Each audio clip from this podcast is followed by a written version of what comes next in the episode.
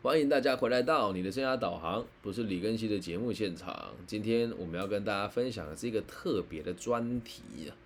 之所以特别，是因为今天下午我在静宜大学进行了这个如何健康的看待自卑感，以及如何理解自卑情节这相关的讲座的时候，在演讲结束了之前，有一个我问了大家一个问题啊，我说你们认为我算不算是一个在台湾颜值最高、身材最好，然后国这个在世界知名度最高、收入最多元、拥有最多这个实物历练经验，也是唯一一个有发现 NFT 又有能力就读 EMBA 又加入福伦社的生涯规划老师。那结束了之后呢，就是有同学就私底下跟我讲了，就是他说：“老师，你这样讲都不怕别人对你议论纷纷吗？”我说：“为什么要怕？我们讲的是实话，我们讲的是实话，我们为什么要怕呢？”所以后来我就回想起，很多人跟我讲说：“更新你这样子做不好，或者是说更新你这样子就会得罪很多人，又或者是说你都不在意别人对你的看法吗？为什么你要讲那一些听起来很狂妄的字眼哦？”我就必须得跟大家讲哦，议论纷纷这件事情，人家会对你议论，就代表你在某种程度上对他们有一定程度的影响力。所以，当你被面对议论的时候，不要急着去否定，也不要急着去澄清。我用一个简单的故事让大家理解，哦，让大家理解，不要活在别人的期待当中，然后要勇敢面对你要面对的事情。我用一段故事告诉大家，大家当做小说听一听就好。还是那一句话，不要去影射任何人，好吗？所以当做小说看一看就好。那如果你真的觉得你被对号入座了，你觉得不舒服了，如果要你要找我讨论，就请你用本名来跟我一起聊聊这个问题，可以吧？好，议论纷纷，开始喽。这发生在几个月前的一个烧烤店里面，认识我的人都知道，我超喜欢吃烧烤，而我吃烧烤的习惯都是一个人吃，然后只要我想吃，我就会吃，就是价格我就不大在意了哦。可是我吃大餐的时候，一定都是穿的很随意的汗衫啊、短裤啊。我最喜欢游泳完之后起来穿着汗衫跟这个沙滩裤去吃。去吃烧烤，因为吃完之后肚子会变大，而且说真的，你穿西装或者穿合身的衣服去吃烧烤，真的很臭，懂吗？所以也呼吁大家吃大餐穿舒服就好，除非是餐会跟聚会哦。啊，那因为大家对于吃大餐的定义也都不一样啊。我个人认为我的能够负担的经济范围一一餐两三千没有问题。那一天我去吃那一间餐厅哦，一个人大概。八百块九百块左右，那我一个人点了一个双人套餐，所以接近一千五哦。那那里面没有没有单人套餐呐，哦，就是都是双人套餐这样，我就自己一个人呐。那他店里面的消费方式就是有二人餐、三人餐、四人餐、五人餐啊。我就一个人点了两人份就开始吃哦，我真的很能吃，我真的非常能吃，都是其次。那我已经吃了一阵子，吃了一阵子之后呢，我的我一个人做一个四人座嘛，烧烤。我的后面进来了四个年轻人，哦，然后有男有女，穿的蛮正式的，而且有的还有化妆，哦，然后也看得出来特别有打扮过，跟我比起来了哦，那这个是我事后才知道的事情哦，就是他们是他们是某一个团体会定期办聚会，互相学习的老师。那虽然我们年纪相仿，他们有的应该比我大，但都是中生代的人哦。可是他们的样貌就不是会吸引我的那一种人，啊，所以我觉得他们有一点吵，就是我个人很不喜欢。你说你嫌人家吵，你去吃更贵的餐厅啊？但是那个不是贵不贵的问题，就只是刚好我遇我就遇到了他们。你也你我不知道大家有没有遇过一种人呢？就是这些人讲话非常吵，然后讲话都没有重，哎，对不对？对啊，我就说过了嘛，难怪就那些人好吵，我的天哪！我觉得他们很吵，所以我也没有打算去听他们的对话内容，我就很安静的吃我的东西。但是他们的声音真的很大，大到我不想听都不行。然后呢，我就隐隐约约听到了，他们也是同行的老师，你说哇，你们这个行业老师那么多，诶，真的在台湾生涯顾问，像三五步走在路上就踩到一个，自称的也很多了哦。那他们就是考了某一张不知名的认证，然后我真的没听过啊，我只会说我没听过，当小说听一听，我没听过的认证。一群人在一起说我们来回训啊，花多少钱啊，玩的什么教材啊，学什么东西啊，然后我是来听他们抱怨的，为什么呢？我听得很清楚。他们一直说，哎，真的很贱呢，哎，你看我们受训花这么多钱，前前后加起来也十几万台币了。那些老的老师都有邀约，哎，都没有给我们邀约，就开始这样子讲。我我隐约听到，那我觉得啊，算了，也不干我是，我也不大不大想去跟他们搭理哦。那也知道这里面有几个人已经开始有别人介绍来接案了。那我觉得听他们讲到目前为止，我说嗯，好吧，既然同行了，你们也来中部吃饭了。他们不是中部的的老师吧？有有两个不是，其他两个怎么样我不知道。我本来想过去自我介绍，然后想问他们有没有机会一起合作，因为他们这样刚出道，如果都没有邀约，很快就会夭折嘛。而且他们考的认证我没听过啊，我也觉得很可惜。但我还是相信每一个人做这个行业都是为了让社会更好啊。于是哦。正当我在掏我的名片的时候，我真的没有夸张啊！他，你如果觉得夸张，就当小说听一听、看一看就好。我听到了其中一个人说：“你们知道一个老师叫李根熙吗？我有一天去某个学校啊，那个学生听我讲完话之后，就感觉好像我说的都是废话，然后跟我讲说叫我去听李根熙这个人的这个节目。”我有看过他的 IG 哦，他好像邀约蛮多的，但不知道他人怎么样。嗯，他会这样子讲。讲完了之后呢，我想，哎，本来心里面是膨胀的嘛，哎呀，这个学生不错啊，确实跟一些新的老师比起来，我算很资深的。我也跟很多人讲过，如果你遇到这个行业新的老师，可以把我的节目分享给他们听，因为这些素材听了之后，大家都可以使用。结果另外一个人 就开始议论喽，人呐就是这样哦。什么叫议论纷纷？一个人讲完了一句话，另外一个人马上出来讲第二句话。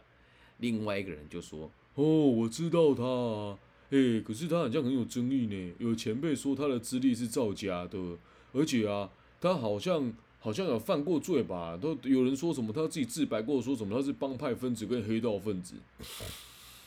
”听到这里，我又觉得心有点揪哦。干嘛对更生人贴标签呢？你这样子讲我，你有想过更生人的感受吗？后来第三个人就持续的议论到，他说：“哎，还有更扯的耶！之前呢，我有听，我有去旁听过他，但是我朋友去旁听他的演讲，他说他这一次媒体做的有多好多好，哼，我都听不下去。我朋友说他听不下去，上次啊听他的节目，我就觉得他这个人超级自大的。然后我就在后面，我听得一清二楚。”那反正就是每一句好话，他们讲的东西很多，不是只有这三句话。那这里哈，剩下内容就不说了。他们说的是不是事实啊？我觉得是也不是啊。资历造假这件事情确实被常常拿出来诟病，为什么呢？多数在生涯领域或者是心理智商领域的老师的专业都比较单一，所以有能力跨域的人不多，又缺乏实务工作经验的状况之下。大家就会觉得你说谎，啊，那我们在这个行业，我们只要听到有人说啊，他有人资背景，然后又有这个，哎，这个智商背景，就觉得他好像很懂。其实没有啊，智商这个专业在商业里面不叫专业，然后人资这个专业里面，整个商业的流程当中也很常被其他部门诟病，所以他们只是一个很封闭的圈圈里面在进行交流，所以他们很难理解什么叫做站在管理阶层跟。资本家的角度来观察这个世界，所以他们说我的工作经验捏造，我觉得也也情有可原呐。还有一件事是，某一次我去某一个地方官方单位演讲的时候，有人偷，有人跟主，有人给了主办单位一封我的履历，但上面就不是我的资料，然后上面写说我有这个哈佛硕士学位，所以他们有这个传引，我觉得也算合理。然后触犯刑责这个就比较有趣了。自从我成年了之后，我只有因为在虚拟货币的交易数量太大，有被减掉单位约谈过。后来到官方单位进行的演讲，都是求职与投资诈骗相关的讲座。那也常常会到监狱里面协助更生人回归社会啊，所以被类比类推以后，以耳传耳，我倒也是不大意外。嗯，那以前我都会解释这个人怕猪名，猪怕肥，人红是非多，但后来我发现这个世界真的不是这样。至于自媒体的部分呢，诶，确实多数在我们这个行业比较之前的同行老师对我的节目是听不懂的。所以他们很容易对号入座，会觉得我都在贬低他们，就像我今天做这一集一样啊，好像我在攻击同行，但是没有，就不要对号入座就好了。而且我的频道本来就不是做来迎合大众的，我的频道是做给那些有理想、有抱负、有独立思考能力跟愿意挑战自己的人听的。所以当然听的人就不多啊。那至于自大的部分嘛，我只能说，我个人认为我。我个人认为，我只是比较有自信而已。我一直觉得自己都不够好，所以我也一直在学习。所以这些人说的议论的内容哦，也都可以是事实哦。那这个是我原本写稿的时候没有写到的东西，这个大家可以听一听哦。前几天在东海大学，他们有一个社团叫创创社，就是一群年轻人说他要创业，然后常常问我一些我觉得都不是问题的问题，但我还是一一回复他们。然后呢？那天在跟他们聊天的时候，旁边来了一个小老弟，小老弟就稍微跟我聊了两句话之后，我跟我跟他做自我介绍，我是李庚希。他说：“哈，你是李庚希？我一直以为你是白发苍苍的人呢。”我说：“你怎么会有这种想法？”他说：“你记不记得在大概年初的时候，你有跟我聊过天？”我说：“我没有印象了。”啊，我想起来了，他在网络上用那个粉丝专业，然后在招兵买马，说要做创业，在东海做一个新创团队。我一看，我就告诉他你可能遇到哪些问题。果不其然，半年过去了，我说的每一件事都一一的应验了。所以他也忘记了我这个人是谁，因为我就是跟他讲过那一句话，就再也没跟他联系过。然后他就说他一直以为我是老人，所以我觉得大家对我议论纷纷，或者对我的背景不理解，一耳传耳也都很正常啊。所以听到目前为止，正常人应该会气翻的，或者是会对这群人很有情绪。对，然后呢？如果你是我，你会过去跟他们做自我介绍吗？来，直播现场的大家会过去跟他做自我介绍的打一，不会的打二，让子弹飞一回。你都听到这一群年轻的后辈对你议论纷纷了，然后这个评价呢，百分之九十九都是错误的，都是不好的。如果你是我，你会过去自我介绍吗？会打一，不会打二。我当时想了很久，但是看着我桌上的那个牛五花吱吱作响的时候，我就啊算了，还是先吃饭吧。于是我就继续烤我的肉，然后吃啊吃，吃啊吃，吃啊吃。我就在想哦，那我到底该怎么办？正当我一边吃一边犹豫的时候，我还没有吃完嘛，我就一边吃一边犹豫嘛哦，我就还在想，我要不要过去跟他们自我介绍？一下呢，哦，还在犹豫的时候，还没有结账嘛，所以我也还在吃。那他们也就是准备要走了，因为这中间其实时间很长啊，我只听他们讲话，巴拉巴拉巴拉，我也在听，然后他们他们一直在说，然后我又一边烤一边吃，没声音，又一边烤一边吃，一边烤一边吃。结果呢，我就做了一个决定。于是我就做了一个决定。我现在想起来，还是觉得自己这样做有点，有一点太太过了。但我还是这么做了，因为要结账了嘛。他们，我就听他们要结账的时候再分摊餐费。其实年纪跟我差不多啦，但是看得出来他们比较窘迫一点点。他们竟然为了再找二三十块的零钱，有点多不拢啊！你再给我二十块啊！哎，不是啊，我不是给你五十块了啊？不对啊，除以五之后怎样怎样啊？不对，刚刚还有计程车费，乱成一团。因为有两个老师从其他县市来，他们有照计程车，然后有出去玩分担等等等等等等的。然后我当时其实没有没有什么其他的想法，我就只认为好吧，相逢就是有缘了。那既然大家对我这么……议论纷纷，那那那好吧，我就身为前辈嘛，虽然我年纪轻啊，但很很明显的我就是前辈。我说好吧，于是我做了一件我 现在想起来认为有一点，呃，你们有 Facebook 像有人 刚刚没看到，对我做了一件让我有一点觉得现在想起来好像不大好的事情啊。我就想说好吧，都相遇了，也是缘分，于是我就帮他们买了单。那一桌吃的也不多了，就两千五百块。我买单的时候，那个我就跟他讲说我要结账，然后随桌人员就过来了嘛。然后我什么话都没说，随桌人员竟然开口了就讲说他们都在批评你，耶，你有听到吗？我说你怎么知道他们讲的是我？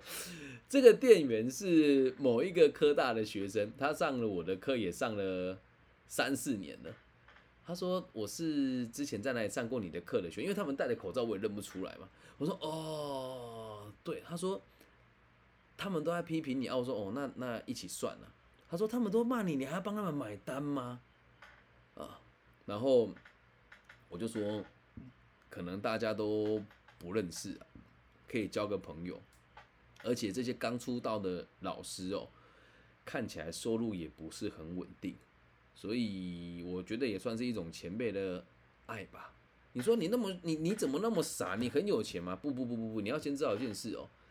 你真的看到大家进这个行业的年轻人，这个应该我我不用多说，只要有跟我一起出门过的后辈，或者是跟我一起工作的人，我买一两杯饮料请人家跟请人家吃饭是时常有的事情，所以并不是装阔，只是因为。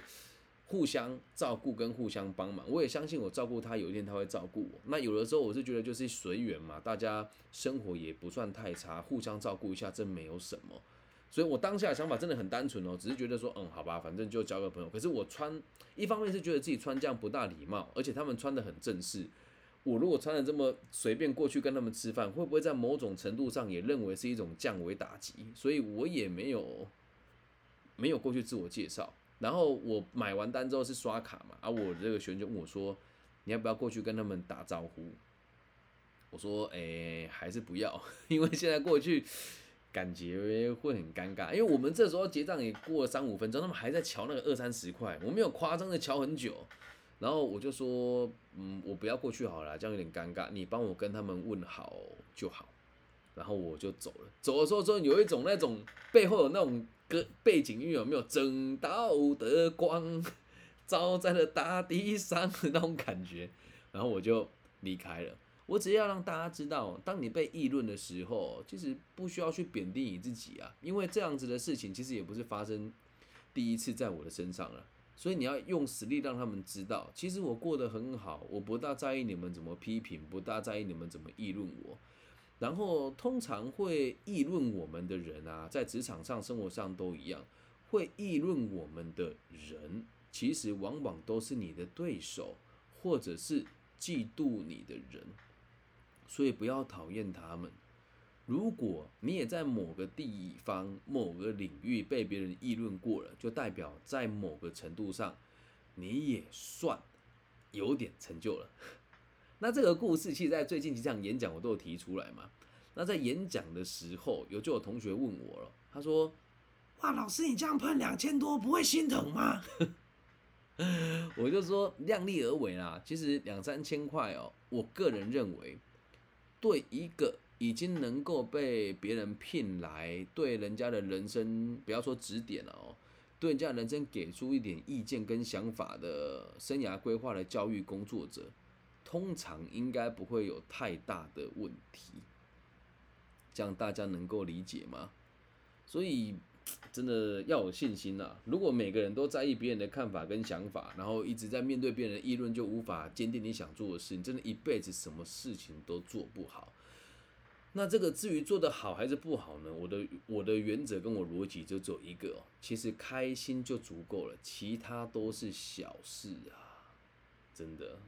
所以以前听人家议论我，我都觉得哇好难过，别人怎么会这样子讲我啊？现在人家议论我，就说哦对，那我们可能要检讨一下，做了什么事情让别人不喜欢。那最近除了这个事件之外，我现在讲的这个事件是我已经处理好了，而且圆满落幕了。另外一个事件发生在某一间大学，就是学生组了一个团团队，一个社团，他们说希望可以认识更多外面业界的人，那我也定期捐款给这个社团。然后我原本也没有想说这个老师要请我，还是等等之类的。但是这里面的学生大家都说想要邀请我，老师呢也说想要邀请我。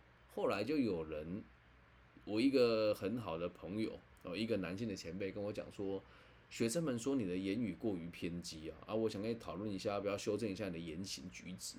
然后我就跟这个这个前辈说了，我说，嗯，我只是陈述很多事实而已。那您也是做生意的人，我本着良心做教育，所以从来都不说矫情的话，也都陈述这个所谓的客观存在的事实。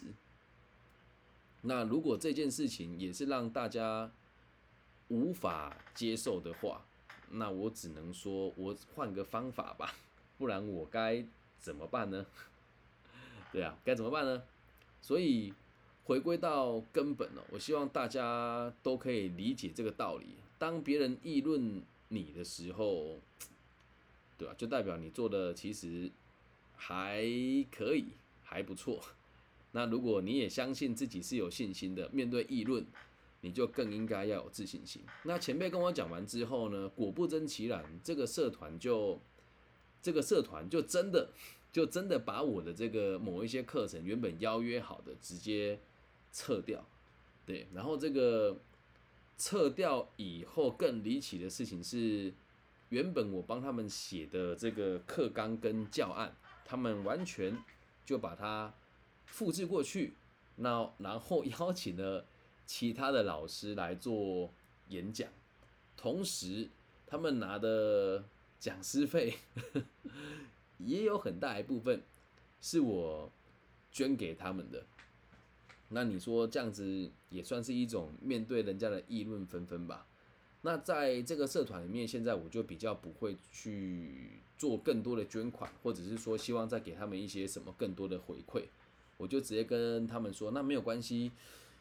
以后如果大家需要协助找我，我还是会义务协助大家。但是未来的捐款的部分，我可能暂时就会停下来，因为我认为就是你们找来的老师对我而言，我我不不觉得对你们有什么太大的帮助，所以就以后我们的合作方式就这样子吧。那我就直接就是今年承诺的捐款，我也就捐给他们了。但明年我就应该不会再捐了。所以，如果今天我太在意别人的议论的话，我可能就会花更多钱去买这些人对我的认同感。但是，嗯嗯，我不会做这样子的事情，这样能够理解吧？用一个简单的故事跟一个简单的真实的生活的案例跟大家分享：当你的生活遇到所谓的小人或者别人对你议论纷纷的时候，该怎么办？用你的实力让他知道，叔叔我过得很好，然后让他们理解。就算你讨厌我，你议论我，我一样会义无反顾的爱着你们的。这个不是所谓的老二哲学，也不是自欺欺人。你得知道一件事，你要做到这一点，就真的是要让自己过得相当富足。所以再回归到根本的根本，生活先过富足了，你才有资格去在意别人对你议论纷纷。如果你的生活目前都还不像样，别人议论你，那就代表那是一群人在挑事跟找事做，你就更不应该在意。以上就是这一集全部的内容，希望大家喜欢，送给每一个觉得自己被议论纷纷的朋友。那我制作这一集的时候，就是想到我一个朋友啦，他说他有幻觉，会觉得每个人都很在意他，会觉得每个人都在议论他。那这一集也算是送给你的，就算别人议论你，你把自己照顾得很好了，就不用在意了。那如果你能力很好，别人依旧议论你的话，好好照顾他们吧，相信你的幻听跟幻觉也会有所改进的哦。感谢大家今天的收听，也谢谢大家今天的陪伴。如果你也喜欢我的节目，记得帮我分享、按赞加订阅。希望我的节目的存在可以带给这个世界更多的可能性。台湾地区的朋友可以通过 Facebook、IG、Instagram 搜寻我的名字，就可以找到我。我的名字叫李更新，木子李，甲乙丙丁戊己更新的更，然后王羲之的羲。大陆地区的朋友可以透过网易云直接私讯我，或者是加我的微信号。我的微信号是 B 五幺五二零零幺。感谢大家的收听，我爱你们，大家晚安。你们有对我议论纷纷吗？欢迎我的听众们分享、按赞加订阅我的频道。也希望在各个不同的平台看到你们分享这个所谓的现实动态，然后标记我的账号哦，拜拜。